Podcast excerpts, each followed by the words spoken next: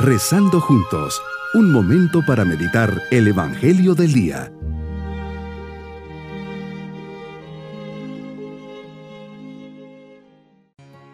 Les saludo de forma especial en este día miércoles de la trigésima semana del tiempo ordinario.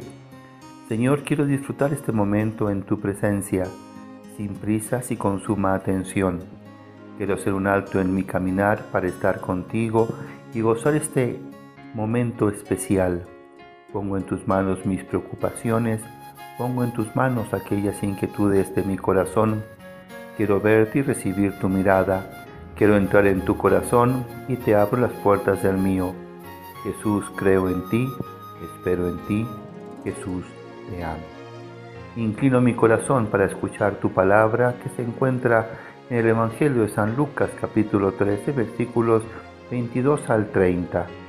Señor, una vez más caminas junto a nosotros. Ahora vas enseñando por ciudades y pueblos mientras te encaminas a Jerusalén. Sin duda que al evocar a esta ciudad te lleva a pensar lo que vas a vivir ahí, el sufrimiento que tienes que enfrentar, la traición de tus amigos y la soledad en medio del dolor es decir, el camino estrecho que vas a tener que caminar. Alguien te pregunta, Señor, ¿es verdad que son pocos los que se salvan? Con toda sinceridad y sin muchos rodeos le respondes, esfuércense por entrar por la puerta que es angosta, pues yo les aseguro que muchos tratarán de entrar y no podrán.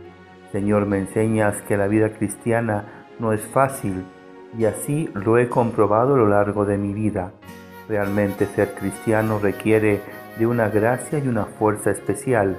Que tu mano nos acompañe, guíe y fortalezca, pues los enemigos que tengo son fuertes y no paran. El demonio, el mundo y la carne. Jesús, sé bien que la puerta es estrecha, que el camino es difícil Veo mi vida y me entra un poco de miedo porque muchas veces prefiero mi comodidad. Muchas veces me conformo con una vida mediocre. Tantas veces me olvido de ti y otras tantas no vivo el mandamiento del amor.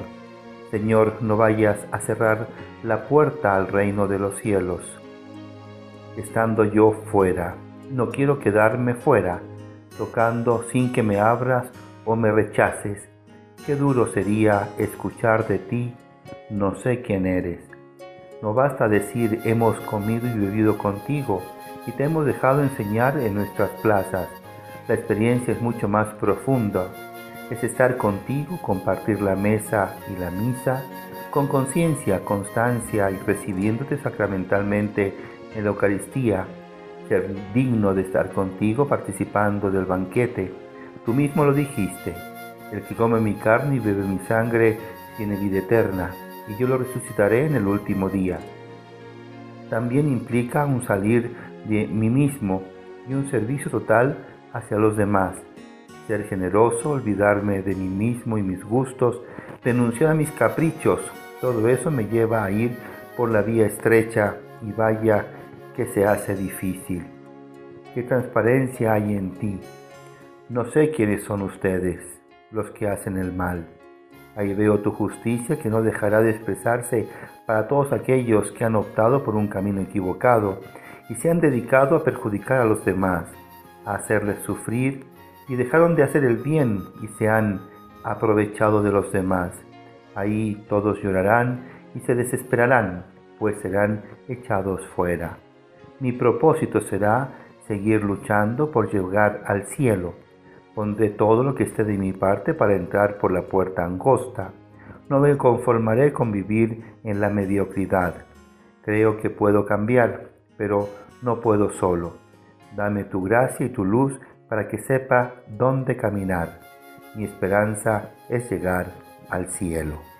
Mis queridos niños, Jesús nos dice que tenemos que ser buenos, que tenemos que echarle ganas a las cosas, ser luchadores de nuestra fe, que tenemos que caminar hasta llegar por una puerta pequeña que será la que nos haga entrar al cielo.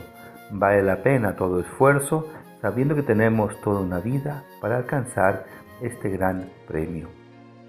y nos vamos con la bendición del Señor. Y la bendición de Dios Todopoderoso, Padre, Hijo y Espíritu Santo, descienda sobre todos nosotros. bonito día.